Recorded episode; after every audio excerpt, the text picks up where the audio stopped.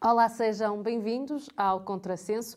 Dar as boas-vindas aos nossos comentadores, professor Paulo Reis Mourão, da Universidade do Minho, e também Anabela Oliveira, da Universidade de Trás-os-Montes e Alto Douro. Seja bem-vinda também. o convidado de hoje é Ascenso Simões, ex-deputado do Partido Socialista e também já foi eh, secretário de Estado. Vamos ter a oportunidade, se calhar, também de falar disso. Boa tarde, obrigada Boa tarde. por aceitar o nosso convite. convite. Eh, começava precisamente pela sua ligação ao PS, que são mais de 40 anos, e perguntava-lhe, eh, depois destes anos todos e de ter passado por tantos cargos, como é que foi na hora de dizer adeus? Natural. Eu sempre tive um grande desprendimento pelas coisas da política. Eu vou avançando e vou, vou fechando portas. Por exemplo, eu estive no Ministério da Agricultura, de onde saí em 2009, e, e escrevi nunca me pronunciei sobre as questões da agricultura durante este tempo todo, escrevi dois textos. Um nos 100 anos do Ministério da Agricultura e um esta semana, porque achei eh, que fazia sentido escrever sobre as questões da agricultura, eh, que são muito relevantes. Portanto, eu fecho portas e não regresso. Não, não tenho esse, esse, esse, esse, esse elemento de saudade. Aliás, eu não tenho normalmente saudade. Não tenho. Eh, eu não sei se quando os meus pais não estiverem cá, talvez eu possa começar a ter saudade. Mas até agora eh, tenho boas lembranças, mas isso não é saudade. Se, se... Costumo dizer que tenho saudades do futuro, não tenho saudades do passado, que é uma coisa que acho que é muito, é muito, é muito relevante para uma pessoa ter uma, um, certo, um certo desprendimento da vida e conseguir encarar cada passo de forma, de forma positiva.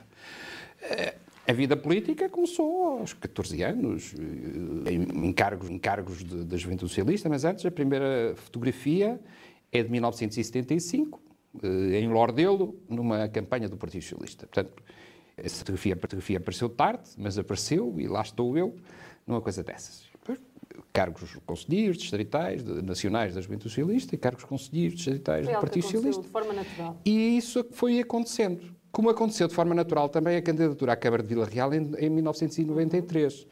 Eh, fez o ano passado 30 anos. Porque, efetivamente, eh, eu não estava, eu tinha 29 anos, portanto, não, era, não é normal não é, e, e não é recomendável que se escolha alguém com 29 anos para ser candidato a uma Câmara. Porque a experiência de vida é uma coisa muito relevante. E, e se eu achava como parece que muita gente achava, que eu tinha conhecimentos técnicos, que tinha uh, que, era inconformista e que tinha algumas visões para o Conselho que podiam ser positivas, também me faltava uma parte muito significativa que era a parte da experiência política. É por isso que eu tenho eh, algumas uh, reticências relativamente, por exemplo, aos juízes, aos magistrados judiciais, aos magistrados do Ministério Público, uhum. que saem das faculdades, vão diretamente uhum. ao SES e a partir do SES vão diretamente julgar ou uh, acusar. E, portanto, a experiência de vida é uma coisa muito importante uh, para dirigir, para coordenar, para apontar caminhos e, portanto, esse, esse, esse tempo, em 1993, foi um tempo muito relevante, porque na noite eleitoral a RTP colocou a minha fotografia como sendo vencedor e passado uma hora, isso já não, não, era, não, não estava a acontecer, mas isso também foi muito importante, porque a partir do momento em que eu não fui eleito Presidente de Câmara, começou um caminho de outros desafios de âmbito nacional como Isso. é que foram esses desafios? Foram desafios naturais, foram desafios que foram, colocando uh, no Partido Socialista. Primeiro, o primeiro desafio foi do Dr. Almeida Santos, que me convidou para o seu gabinete, e aí eu, eu tive um conhecimento absolutamente extraordinário do funcionamento do aparelho de Estado, não é? Uh, e, e, e, principalmente a Assembleia da República, ou seja, a Assembleia da República, por dentro, eu coordenei na Assembleia da República vários dossiês muito importantes. A reforma do processo legislativo, a informatização da Assembleia da República, a construção do edifício novo e uh, o novo Museu da Assembleia, da Assembleia da República, a nova Biblioteca da Assembleia da República e o novo processo legislativo da Assembleia da República entre 1995, final de 95 e 2002.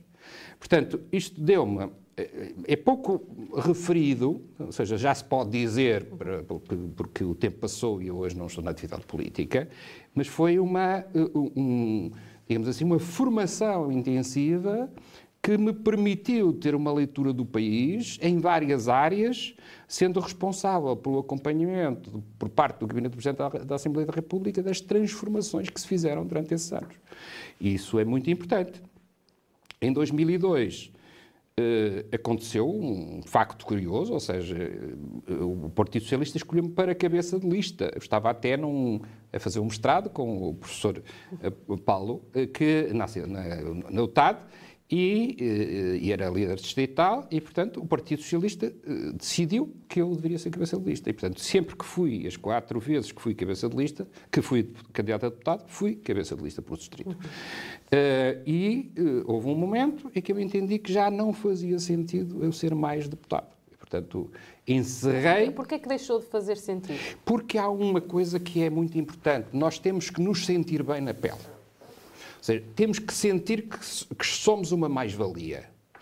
E essa mais-valia tem que ser uh, tem que ser constatada pelo território.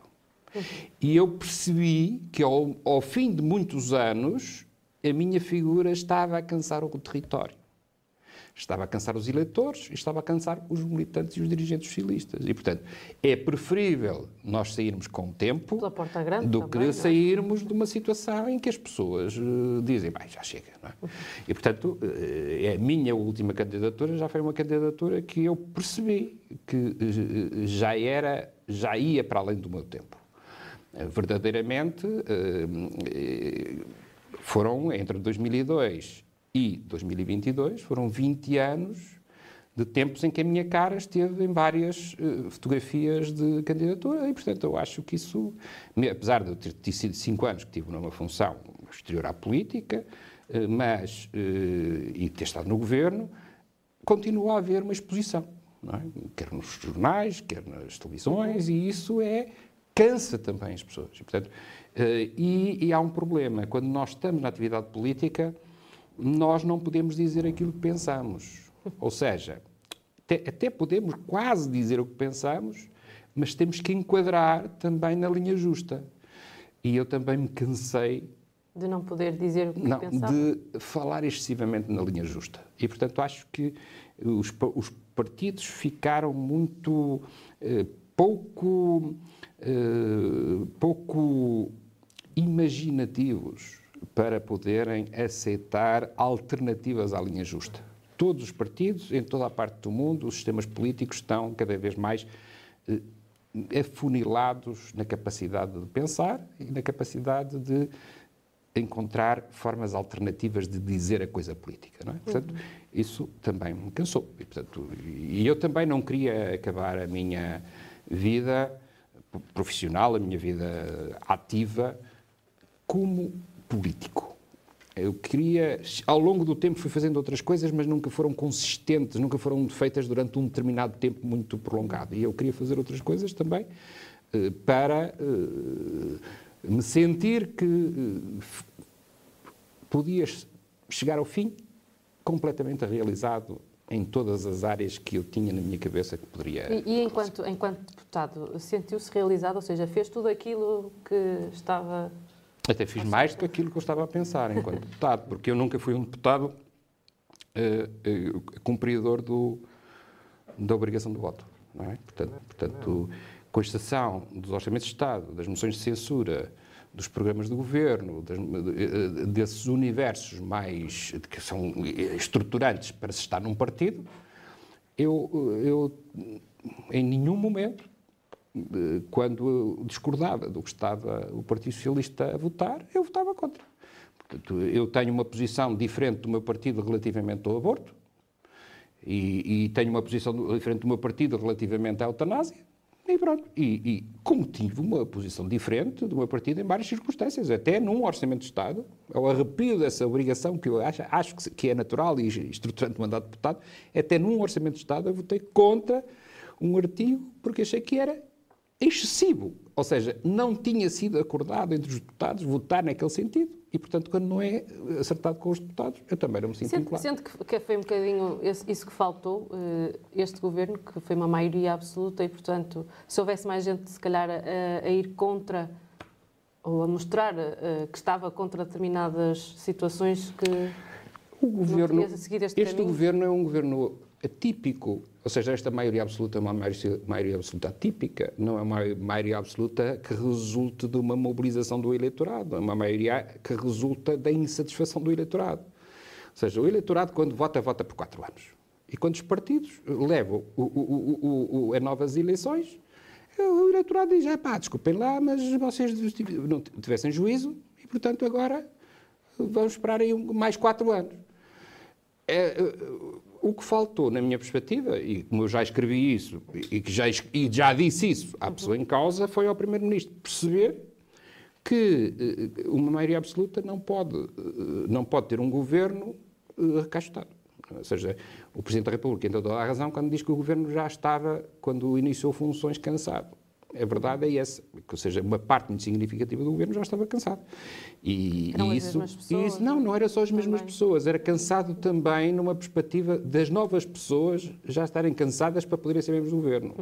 Porque o grande problema, às vezes, não é. Nós podemos ter uma pessoa que está ministro oito anos, seis anos, quatro anos, e ao fim ainda estar em condições de poder continuar o governo. E ter pessoa que está a entrar no, está a entrar no governo já estar cansada de estar no governo. Porque está, o problema do governo. Um ministro no governo é essencialmente o líder da máquina do ministério. Não é o patrão de uma startup do gabinete dele. Portanto, quando um ministro chega ao Ministério, ele tem que perceber quantas direções e institutos tem, empresas públicas, e fazer com eles o caminho para a aplicação do programa do governo encontrando um compromisso entre os objetivos estratégicos e os objetivos operacionais.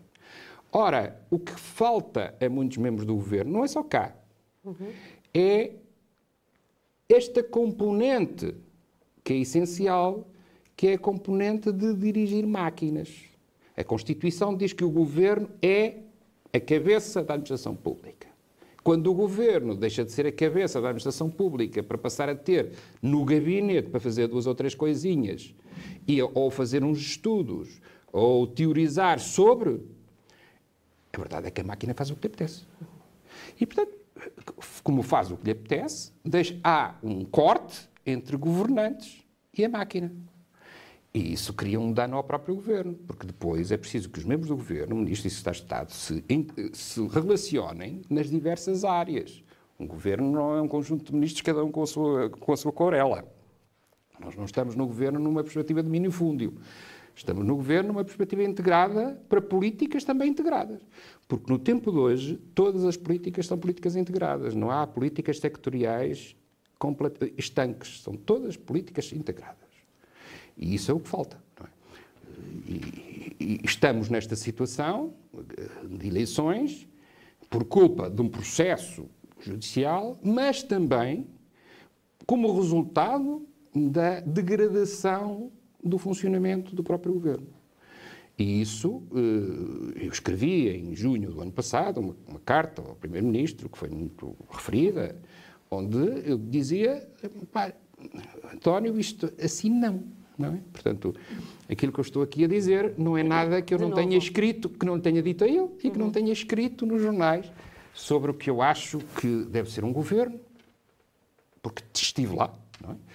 E trabalhei com três ministros, portanto, eh, eh, eu costumo dizer que quando entrei no governo eu estava no topo dos secretários de Estado, porque era secretário de Estado, o ministro, o ministro de Estado, o primeiro-ministro de Estado, e quando saí do governo eu era secretário de Estado do ministro da Agricultura e estava no fim. Portanto, eu fui fui perdendo na escala do protocolo até ficar vacinado para não voltar ao governo em nenhuma circunstância. Muito bem, deixa-me aqui passar a palavra à professora, introduzi-la já na conversa, com alguma questão que tenha para colocar ao nosso convidado. Hum, não, hum... Ou para comentar. Ou para comentar, Ou para comentar foi dito até já. Tem a ver com, porque começou por dizer que foi desprendido em relação à política. Mas na realidade. Sempre, teve algum desprendimento. Relativamente a tudo. Algum desprendimento. Mas na realidade a sua vida. Uh, foi, girou sempre à volta da política. Mesmo o que eu fiz para além da política, ninguém sabe que eu o fiz, ou pouca gente sabe que eu o fiz. Exatamente, exatamente. Porque eu, eu, por natureza, não sou. Não, gosto de provocar. Sim, sim, sim, sim. É uma das coisas que eu, que, que eu desde miúdo faço, é provocar porque acho que o, o, que o que nós precisamos é de provocar. Claro. Provocar. Ou seja, se nós não provocarmos, vivemos numa apagada de tristeza. É? A propósito até do facto deste governo de ser esquecido dos 500 anos do nascimento de Luís Camões.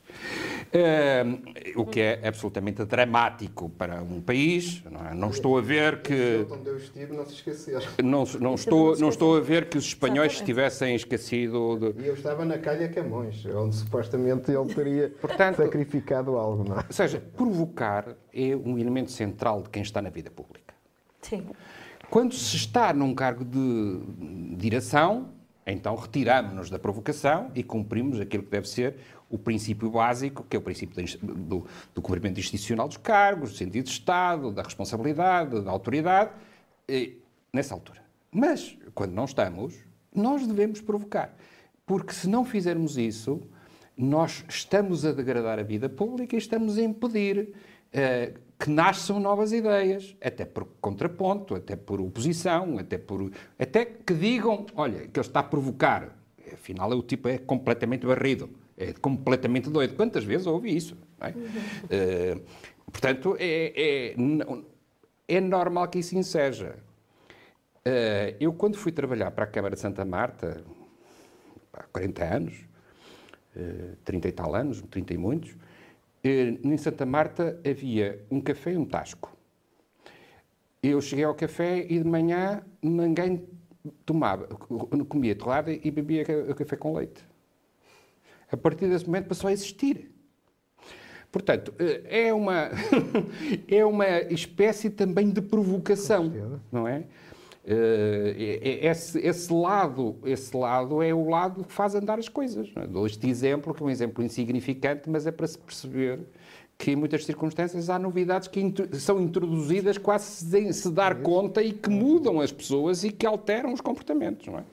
Portanto, eh, esse, eu, eu estar na política durante muitos anos, não quer dizer que eu não tenha feito outras coisas para além da política. Sim, sim, Só que as pessoas têm de mim, as pessoas têm de mim um tipo do aparelho do Partido Socialista que há de morrer e há de levar uma bandeira do punho em cima da, da, do caixão. Isso, epá, não, há nenhum não, problema. Não, é isso, não, é não há nenhum problema porque isso, eh, aliás, isso até me satisfaz. Porque eu acho que eu, eu, acho que eh, estarei no caixão e estarei a rir das pessoas que vão lá dar os pêsames à minha família. Porque nessas alturas, nessas alturas eh, dará um, um, será uma enorme piada o ato de morrer e ser cumprimentado por uma série de pessoas que ao longo da vida andaram aqui a dizer mal de mim. É o que é absolutamente normal, porque a vida é assim. Não é? Mas acho que a, a pergunta não era bem por aí, não é? Não era, não, eu comecei por aí, não era por aí. Portanto, há uh, uma, uma ligação forte à política Sim. e por isso é que também se tornou conhecido, portanto, falou dessa questão de muitas vezes a imagem possa ter sido Uh, um pouco desgastada por estar tantos anos, mas e por uh, coisas que falou, fal, fal, falou, falou de coisas, falou de coisas que, que eu eh, a questão do voto, portanto, a questão da liberdade do voto, eu acho que sim, e em determinadas circunstâncias as pessoas têm que pensar. Falou que os partidos, normalmente, as pessoas não estão habituadas a pensar, têm que gerir ali pelas linhas retas.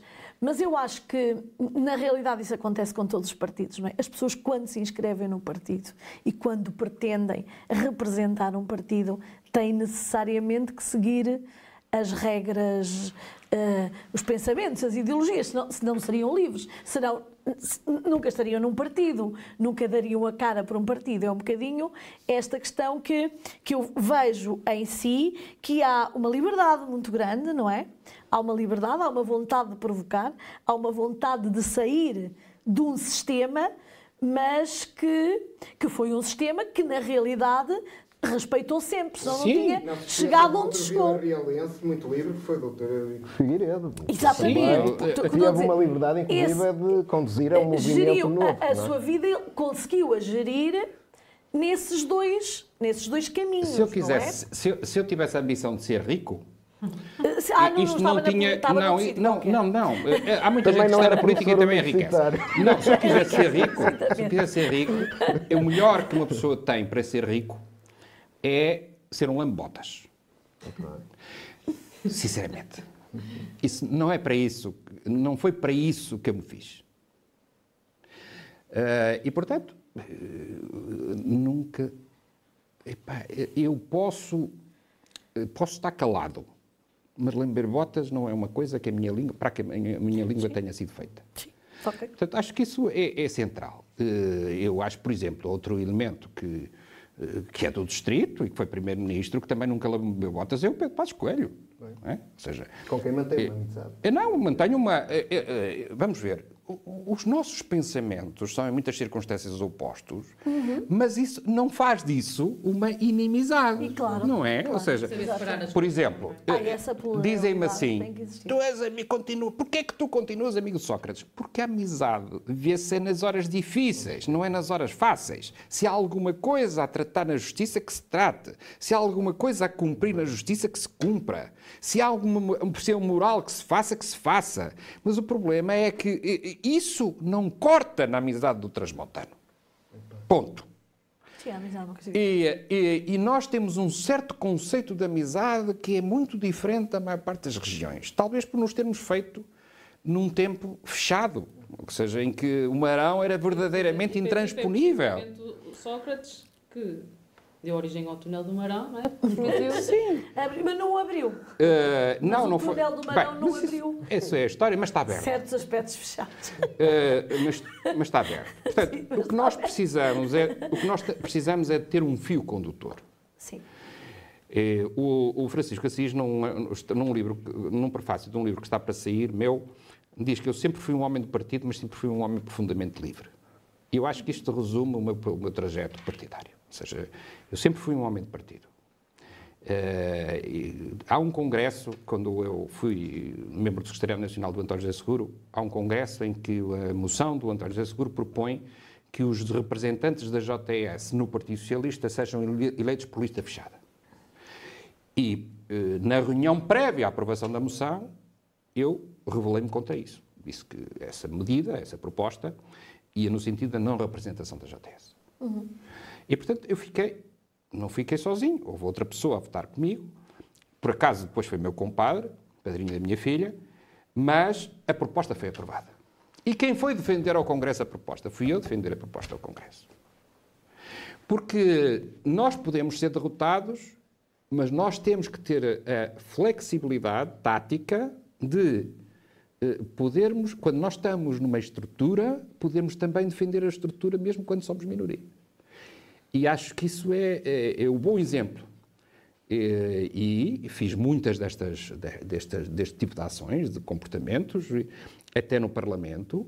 Uh, defender coisas, defender uh, atores políticos que estavam no governo, mesmo eu discordando daquilo que estava a defender, por salvaguarda de um interesse maior, que era o interesse do governo e do Partido Socialista. Agora, nas questões centrais, isso nunca aconteceu e acho retirado também não vai voltar a acontecer. Não é? Claro. Professor Paulo. É, portanto, começar por saudar o nosso público que está em casa a esta hora, a escutar-nos com atenção e é, saudar, de facto, aqui o Esteso Simões, um vizinho, um amigo, que lá está, um cidadão que em 93 visitou a minha escola, era eu um jovem, e, e, é, e de facto causou o seu impacto ver um, Uh, um outro jovem a visitar uma escola secundária, uh, ainda que com esse acompanhamento uh, político da altura. E depois há todo este percurso que o Esteve Simões aqui salientou que tem gerado uma, lá está, uma, um grande respeito mútuo que nos obriga também a fazer esta declaração de interesses de início, portanto, para quem nos escuta lá em casa.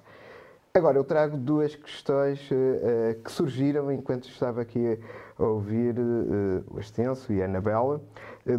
A primeira, vou perguntar ao Extenso sobre nós, sobre mim, sobre a Anabela, sobre a Elsa, isto é, como é que acha, depois de todo este percurso político, e, e convenhamos, o cidadão hoje em dia é um cidadão político e é um cidadão político, estando ou não estando filiado, estando ou não estando integrado num aparelho político partidário, é um cidadão que tem as suas redes sociais, tem as suas, eh, os seus meios de alcançar uh, a eficácia da sua mensagem de outra forma, que antes não existia, mas de que forma é que vê ao longo de todo este percurso a evolução, quer no ensino superior, quer na área dos mídias, da comunicação social, da imprensa em Portugal.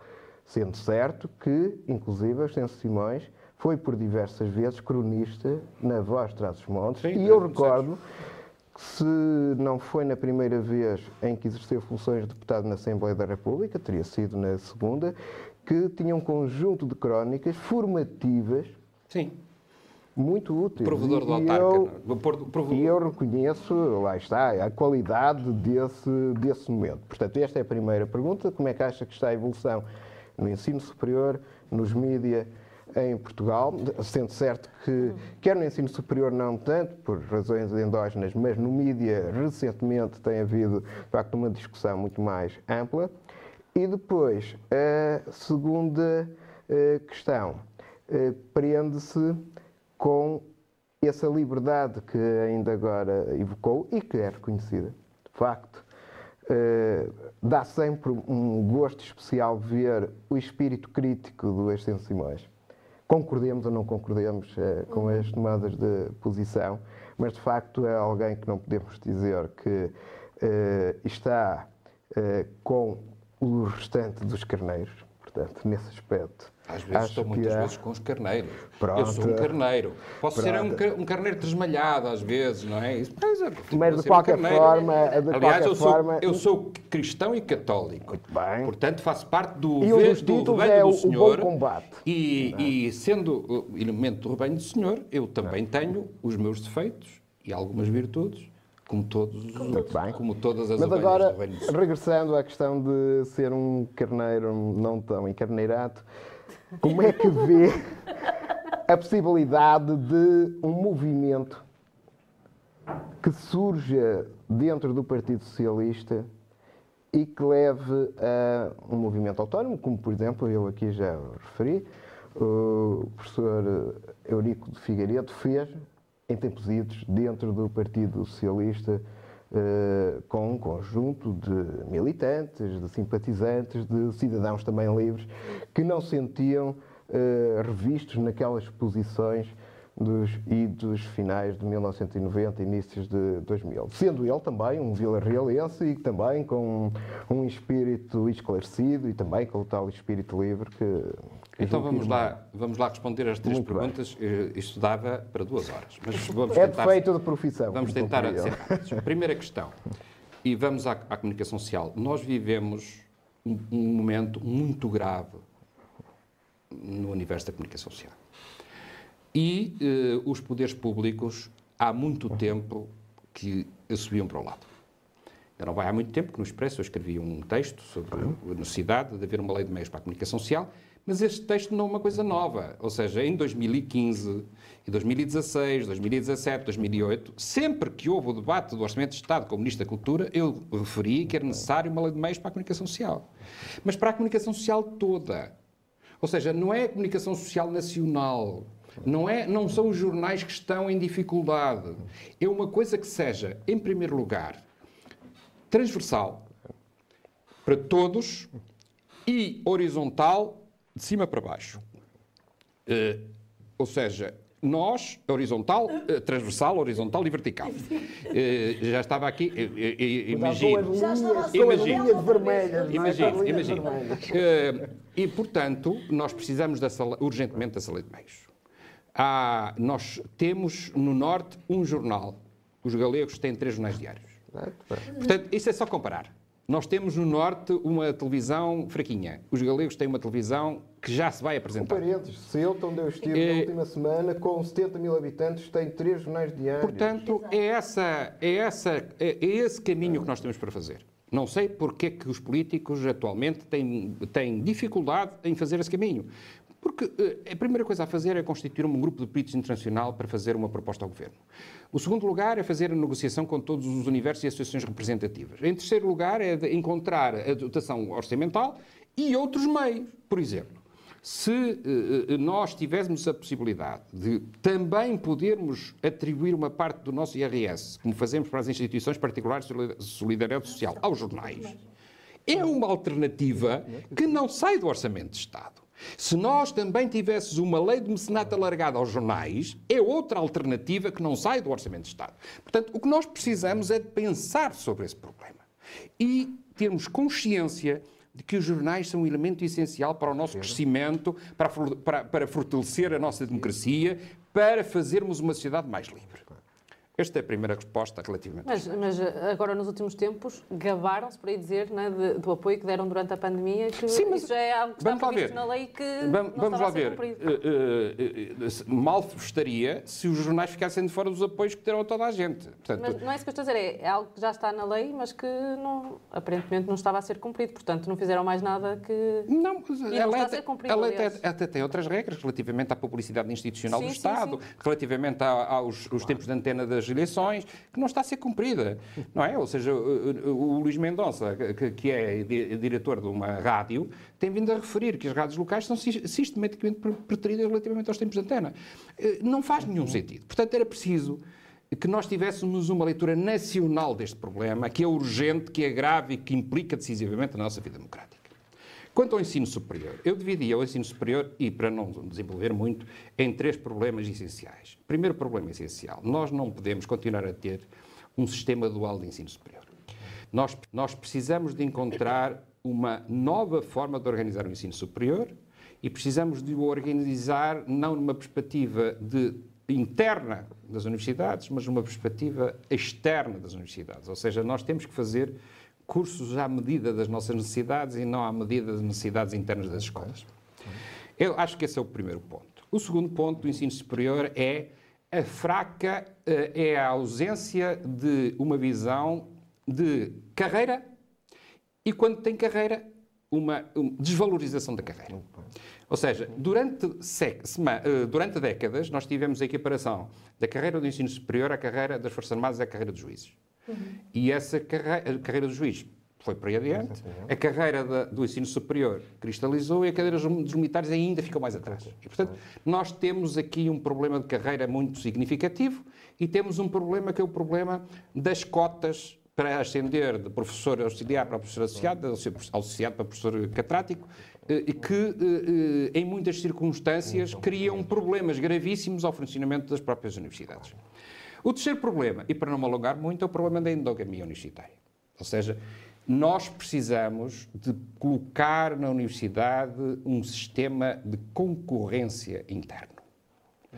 Porque o que nós estamos a ver é que, em muitas circunstâncias, as universidades são pouco dadas à inovação e, e à, que é uma coisa diferente, e à novidade.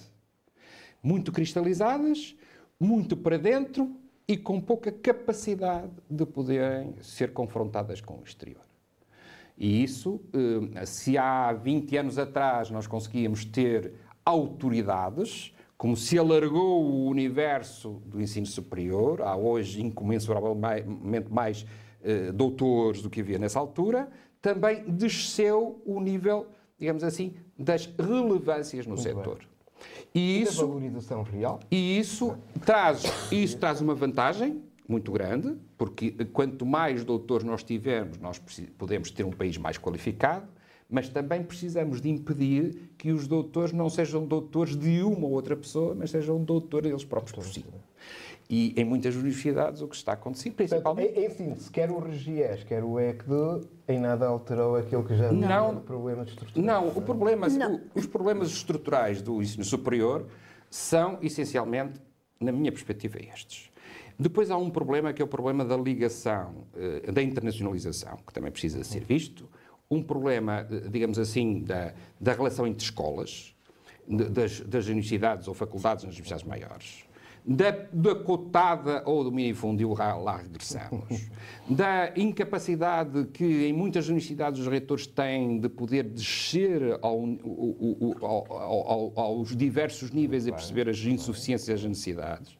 Portanto, em síntese, eu identifiquei aqui um conjunto de problemas que podia desenvolver cada um deles. Nomeadamente, os Conselhos Gerais não Não, os Conselhos Gerais, os Conselhos Gerais foi Onde podem ter os Conselhos Gerais, os Conselhos Gerais, os Conselhos Gerais são feitos dos reitores para os Conselhos Gerais e dos Conselhos Gerais para os reitores.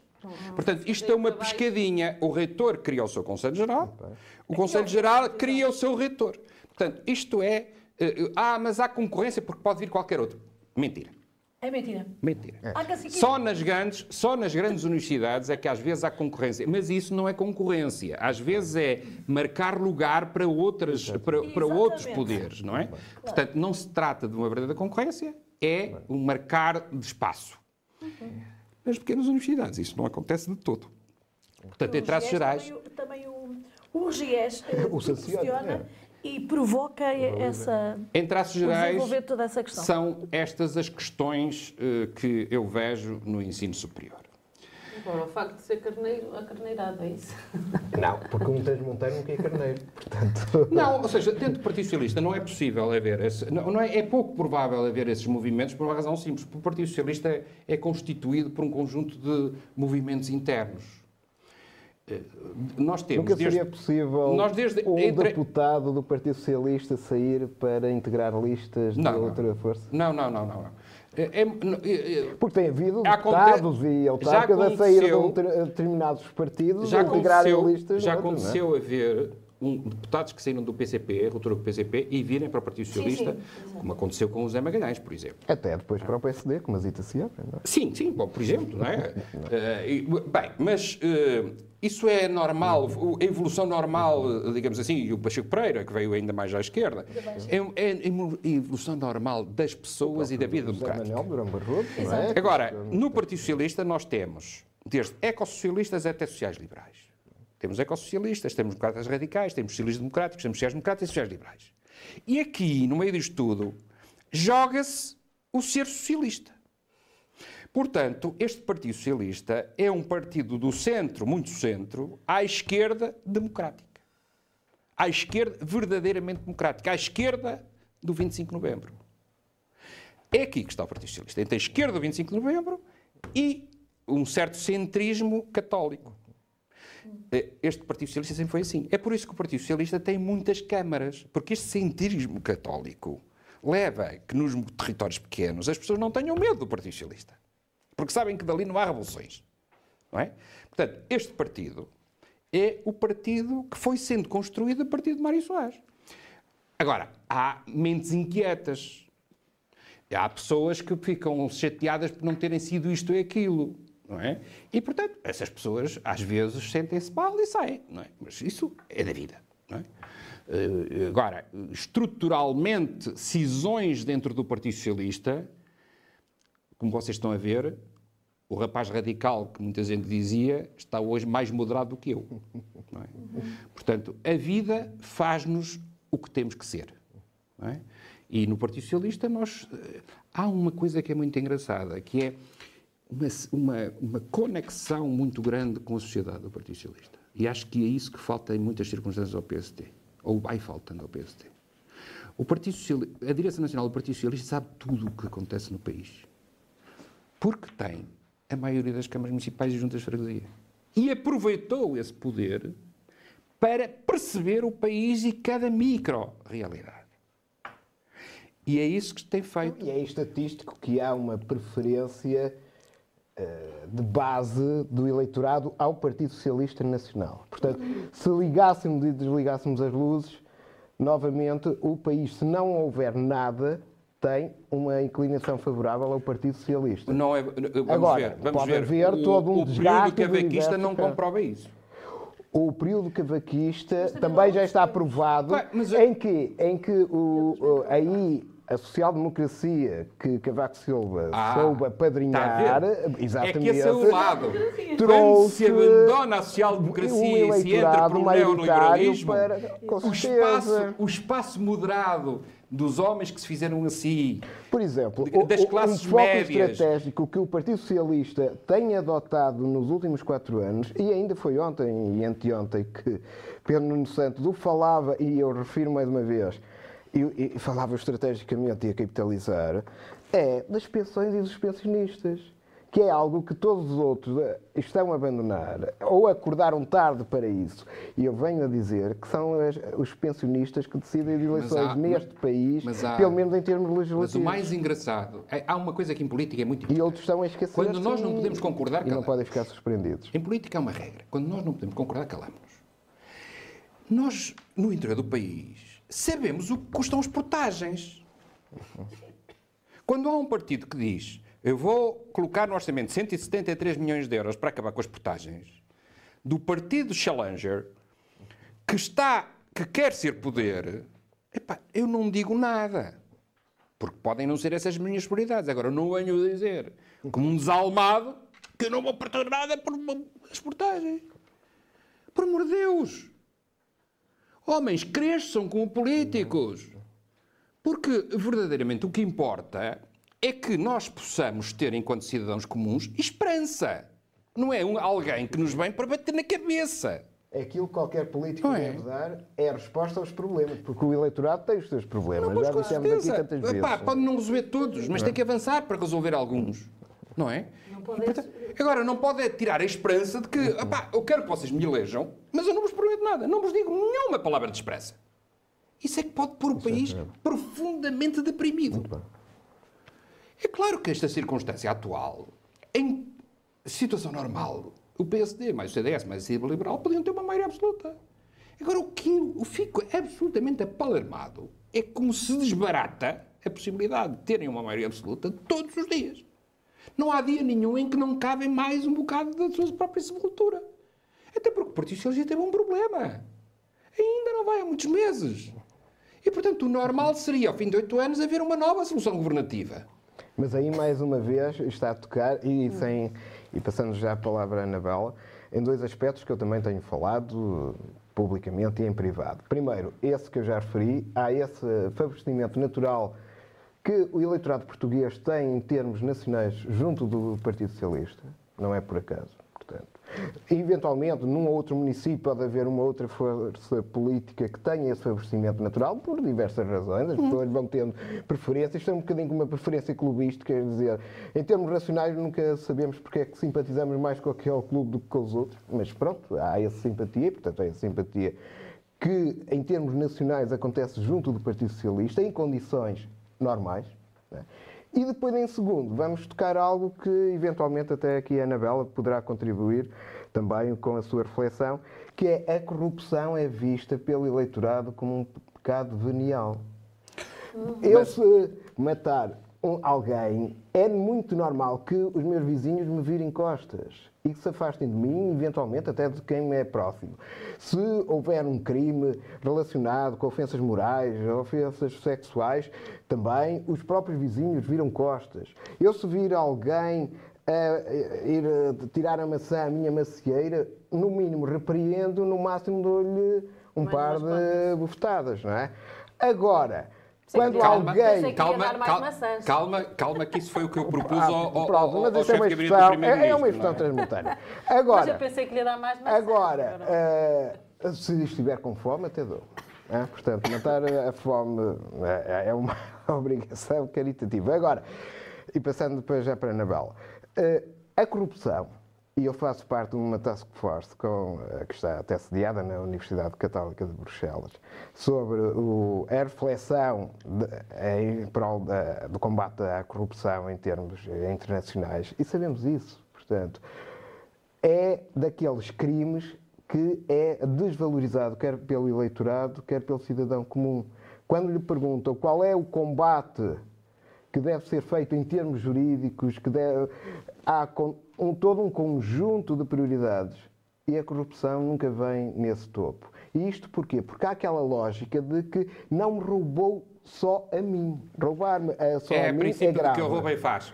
Bem, Muito bem, não, como não, já não, tivemos aqui é, é, em São Paulo. Agora gostaria de vamos ouvir comentários sobre ver. isso. E depois, é, isso, isso é nas gerações mais avançadas. As novas gerações não aceitam nada disso. Nada. Nada. As novas gerações são absolutamente uh, fechadas a qualquer, a qualquer flexibilidade dessa apreciação social. Quer seja corrupção financeira ou até corrupção moral.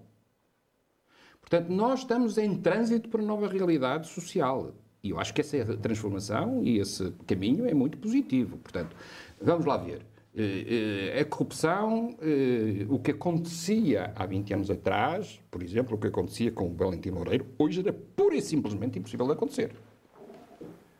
Portanto, nós fizemos um caminho muito importante. Exaltino Moraes foi julgado, cumpriu pena E ganha eleições. Ganhou as eleições no Lula, Conselho mais instruído do Lá país. está. Mas é, o- Foi o- indiciado, detido e ganha eleições. é verdade. Mas há uma coisa que E não- muitos outros casos. há uma coisa, há uma coisa que nós também sabemos. Esses casos existem e já existiram e, e no fim as pessoas desaparecem, como aconteceu com a Falgueiras. Ou seja, eh, ela voltou, foi reeleita e depois desapareceu. Portanto, há aqui um processo. Há aqui um processo.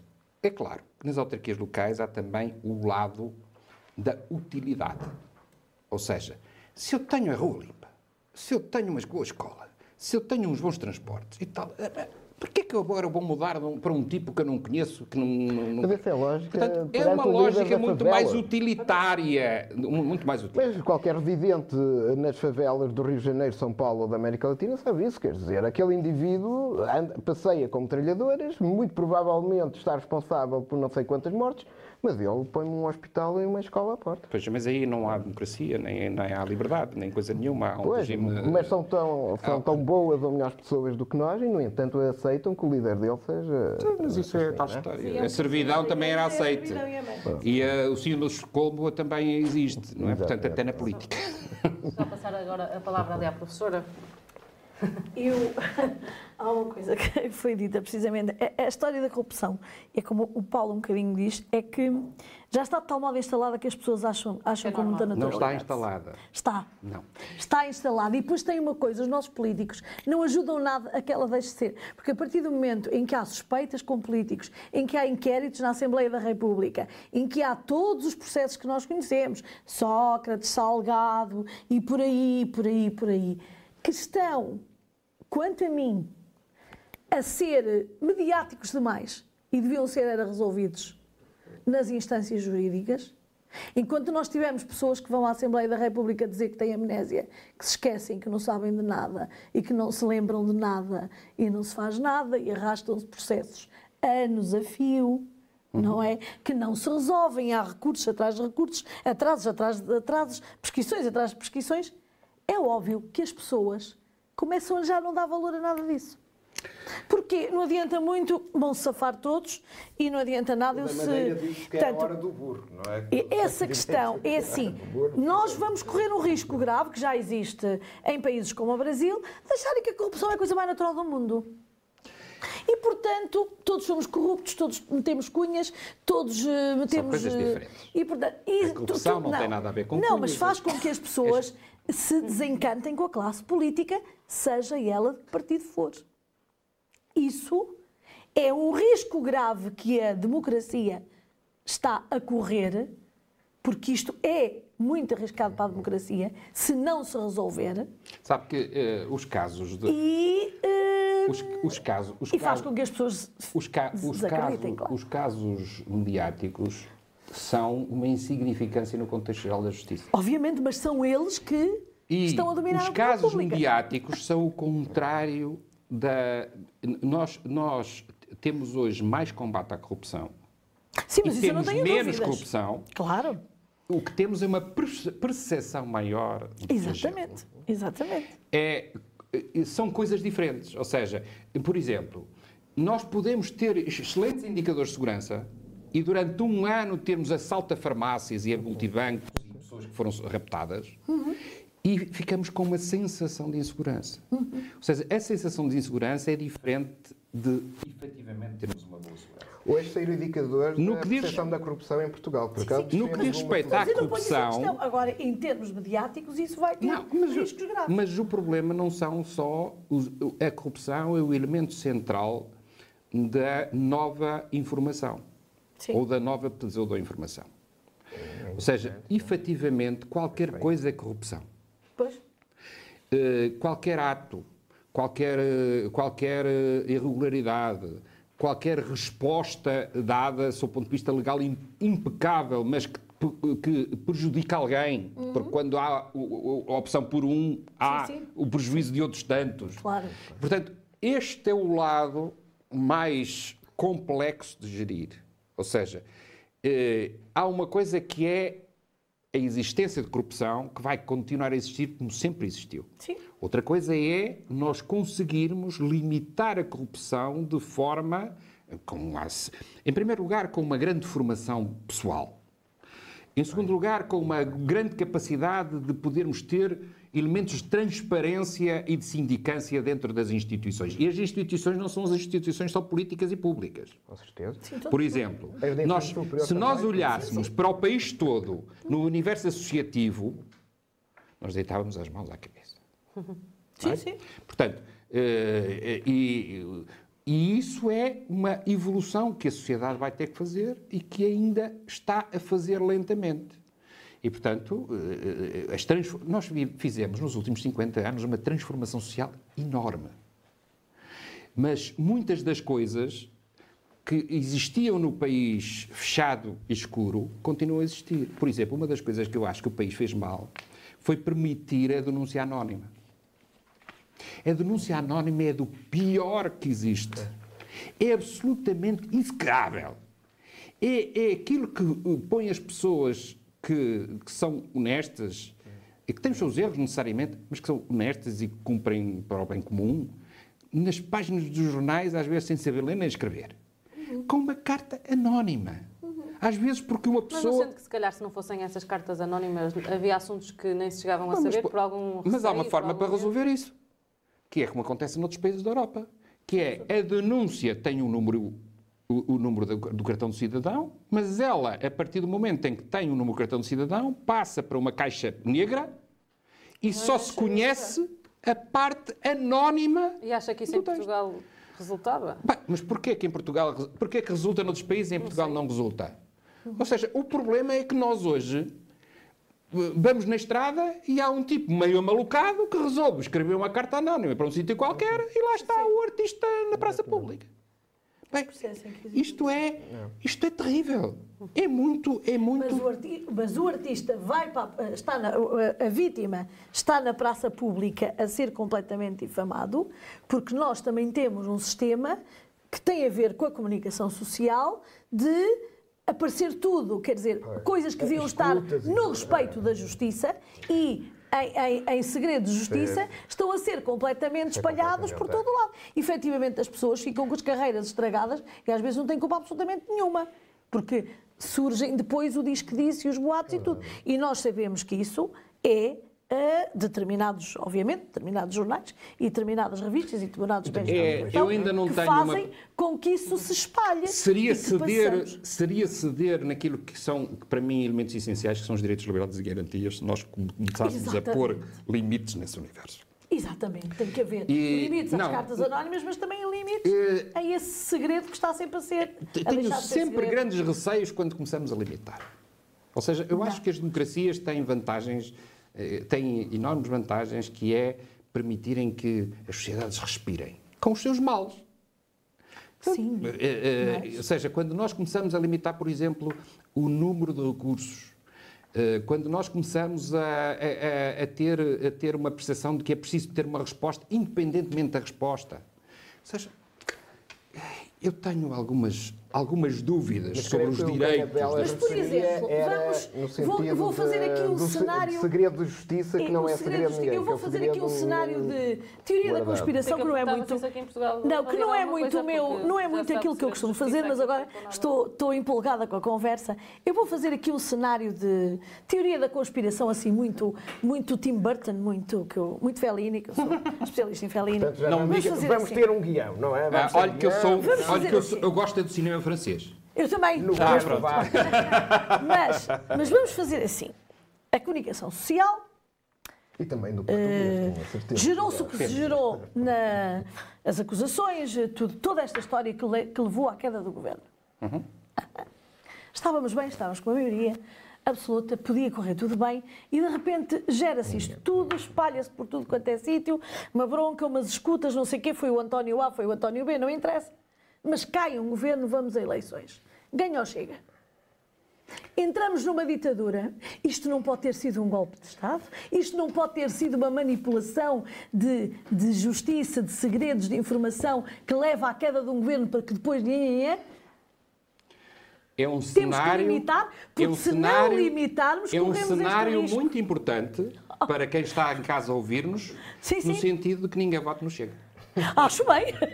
E já que estamos a falar de eleições e porque estamos a ficar sem tempo, vou aproveitar para juntar aqui algumas questões. Eu tenho E, outra pergunta provocadora.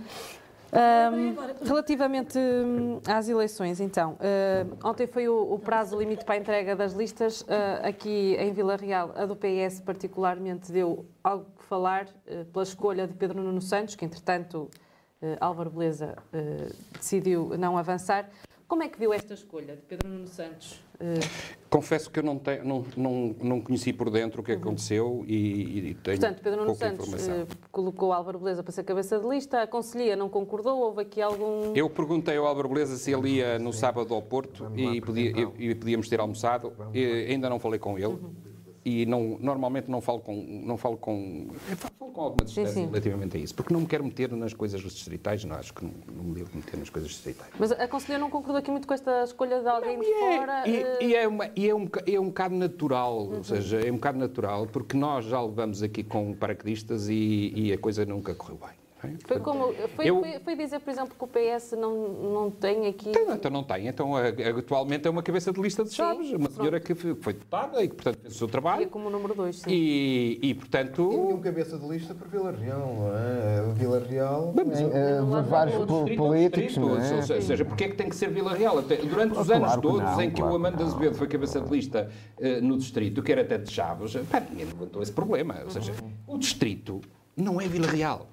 E, há- e até convém que nós tenhamos bem conta disso. Porque um dos grandes problemas que me parece estar a acontecer dentro do Partido Socialista é uma certa tentativa de separar o que demorou muito tempo a juntar. Ou seja, nós temos realidades diferentes, temos eh, povos diferentes, comuni- comunidades diferentes, mas o que importa é que, é, enquanto nós tivermos estes círculos, trabalharmos em conjunto. Não é pormos uns contra os outros. Isso acho que faz muito mal aos partidos. Quanto à lista do PSD, a lista do PSD é, é uma lista que vai conferir ao Parlamento uma segunda Câmara Municipal. Ou seja, não há.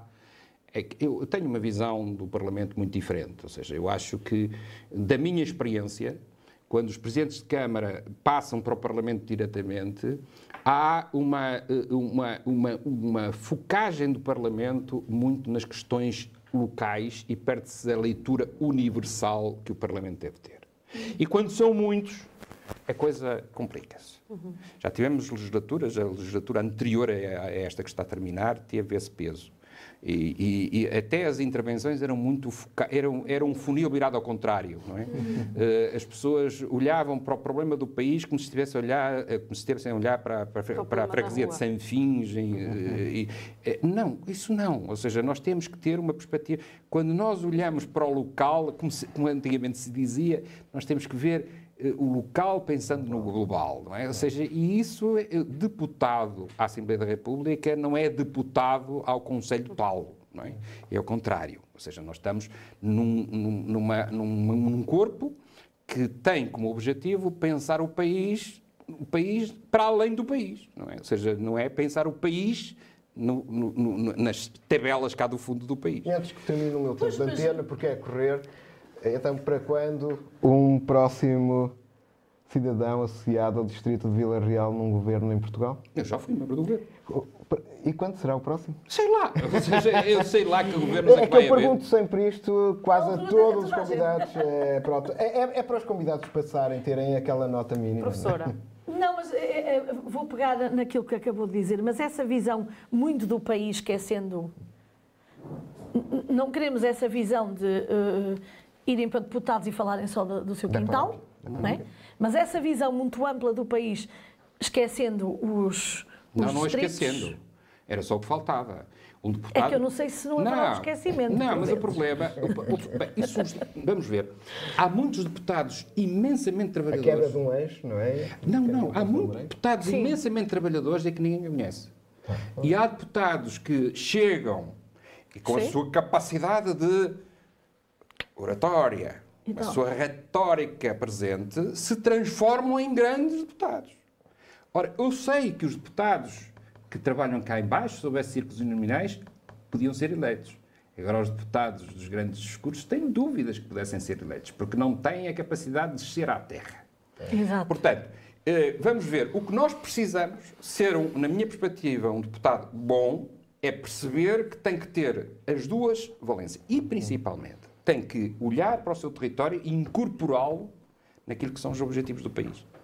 Porque se ele for lá falar no, no, no fontanário, ninguém liga.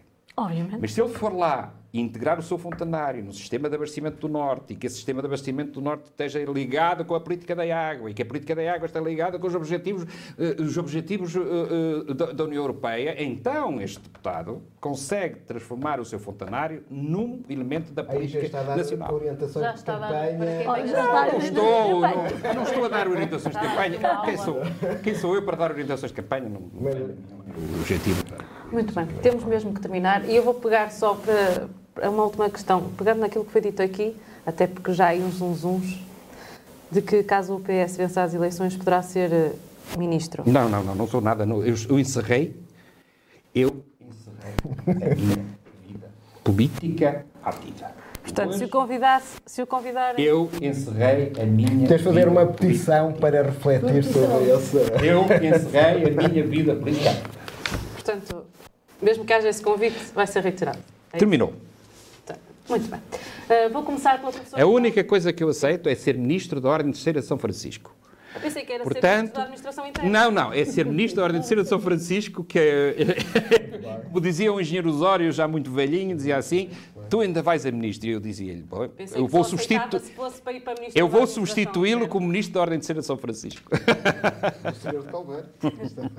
Muito bem, professora, qual é a notícia da edição que escolhe? Pronto, a, notícia que eu escolhi até tem a ver com a conversa que tivemos há bocado, tem a ver com esta carta anónima e com, hum, que, portanto, e, e com, e tem a ver com a carta anónima e tem a ver com hum, a conferência de imprensa que, eh, que o. Rui Santos eh, fez, eh, pronto, que, que, hum, convocou e... Foi o nosso condiscípulo e- daquela turma, é. Ah, sim, também. Ok, e então, eh, eu, eu queria chamar a atenção nisto, não propriamente pela questão, pelas questões que estão na carta, não, não, não, não, não estou muito dentro do assunto e, portanto, não quero falar sobre isso. Eh, Eu, queria, eu, eu sublinhei e quero falar sobre esta questão por, por causa aqui de dois, duas, du- duas coisas fundamentais. A história das cartas anónimas, que, obviamente, temos que ter, eh, temos que, que- que agir do modo como o Dr. Ascenso Simões acabou de dizer, porque o sistema deve, deve prever que as pessoas que têm queixas as- devem fazer essas queixas, devem fundamentar as suas queixas, as coisas devem ser resolvidas ou devem ser investigadas a seu tempo e tudo, eh, e, e pronto, seguir eh, os limites jurídicos normais. Portanto, não concordo que estas coisas sejam, apareçam por carta anónima. Eh, também eh, eh, há sempre o envolvimento, estas coisas acontecem em altura de eleições ou em alturas de mais crise. Também não concordo, pelo aquilo que li da carta, porque a carta circulou por todo o lado. eh, Parece-me que são coisas que já se arrastam há bastante tempo. Porque é que aparecem agora? Da mesma maneira que não concordo com esta. eh, Com esta hum, eh, com esta conferência de imprensa em que há eh, um- uma, uma ligação, um, o partido dos cobardolas. Portanto, acho que as coisas são muito sérias e acho que neste aspecto este tipo de linguagem a mim chocou-me. E, por outro lado, hum, parece-me que estas coisas, mais uma vez, na linha daquilo que eu acabei de dizer, que disse há pouco, eh, estas coisas têm que ser resolvidas na justiça, eh, devem, ser, devem eh, seguir todos os processos normais, porque depois este diz que disse, este acusa acusação, este não tenho nada a ver, também não sei, não conheço a empresa, etc, etc, também não joga muito a favor de quem neste caso, ou das pessoas que estão neste caso implicadas nesta carta e que são acusadas nesta carta. Portanto, acho isto tudo um lavar de roupa suja, isto agora, entre aspas, que não favorece a democracia, que não, eh, não, não, não se resolve, porque há aqui acusações que, quanto a mim, acho que são graves, mas têm que ser resolvidas pelas entidades competentes. E, e sempre, não é só. E é ineficaz. E é inefic- Exatamente, e e não só nesta altura de, de, de eleições, porque depois voltamos ao mesmo, ao desacreditar da classe política, ao desacreditar da, da classe jurídica, ao desacreditar de uma série de instituições que faz com que as pessoas cheguem ao dia 10 de março ou não vão votar ou votem em. porque também não sabem história, porque também não estudaram história, Ou porque também não sabem, porque também não conhecem os como é que são os discursos dos populismos e dos totalitarismos e depois levem as coisas para o outro lado. Portanto, isto tudo, e também é por isso que eu escolhi isso, não propriamente pelo conteúdo da carta, Esta, não, não me interessa. esta, carta, esta carta é execrável. Eu conheço quase todas as pessoas que ali são referidas e, é, é claro, eu não ponho as mãos no fogo por ninguém, mas tenho muita dificuldade em, na maior parte das coisas que ali estão ditas, achar que há alguma ilegalidade ou que há algum protecionismo, o que seja. Portanto, acho que esta carta tinha uma função, que era denegrir eh, pessoas e famílias, que não é só um problema claro. das pessoas. Eu acho que é lamentável É o, que, o que está, o que- o que foi ali escrito. Não é? Portanto, acho isso absolutamente execrável. Eu acho que o termo é execrável. Muito bem. Professor Paulo, Portanto, eu escolho aqui uma notícia do futsal feminino em crescimento, eh, que aparece aqui na página logo 2 da É edição do. Altâmega. Eh, Saliento que há outros temas muito importantes que atingem a sociedade eh, aqui da nossa região e que devem ser eh, ponderados e lidos com atenção, porque são temas muito, muito sensíveis. Eh, Relativamente aqui à questão do futsal e do futsal feminino, eu no ano passado tive a oportunidade de conduzir algumas investigações sobre o crescimento e a profissionalização do futebol feminino em Portugal, que é, um, no fundo, uma marca de desenvolvimento socioeconómico, portanto, para termos hoje futebol feminino em Portugal, isto já mostra muita coisa que está por trás. Eh, Obviamente ainda foi recentemente que foi batido mais uma vez um- uma transferência, não em Portugal, mas em Espanha, eh, do futebol mundial, no futebol feminino, ainda que seja 0,3% da maior transferência do futebol masculino. Mas de qualquer forma é muito importante para o empoderamento, para reconhecermos sobretudo o age gap, que existe e aí eu conduzo com outras equipas também essa linha de investigação em que trabalhos iguais são remunerados de forma diferente porque são, os trabalhadores são de géneros diferentes, são de orientações políticas, inclusive eh, políticas diferenciadas e, portanto, não, não faz sentido. E o que faz sentido é termos aqui esta capacidade do desporto também nos ensinar alguma coisa. muito bem. Eu escolho esta notícia da criança violada com uma vassoura na escola de Vimioso. E isto é.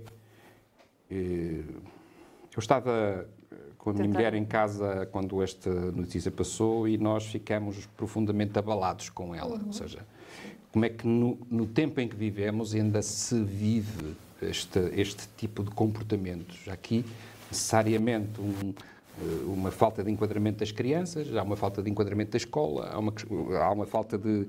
de- Aliás, de- um dos agressores era o próprio irmão. de- Pois, ou seja, há aqui uma, uma, uma visão do mundo em que as coisas eh, são muito, eh, são muito primárias e, portanto, nós também, estas notícias faz- devem nos fazer pensar sobre o, como evoluímos enquanto seres humanos e como as pequenas comunidades escondidas, lá esquecidas, ainda têm comportamentos desta natureza.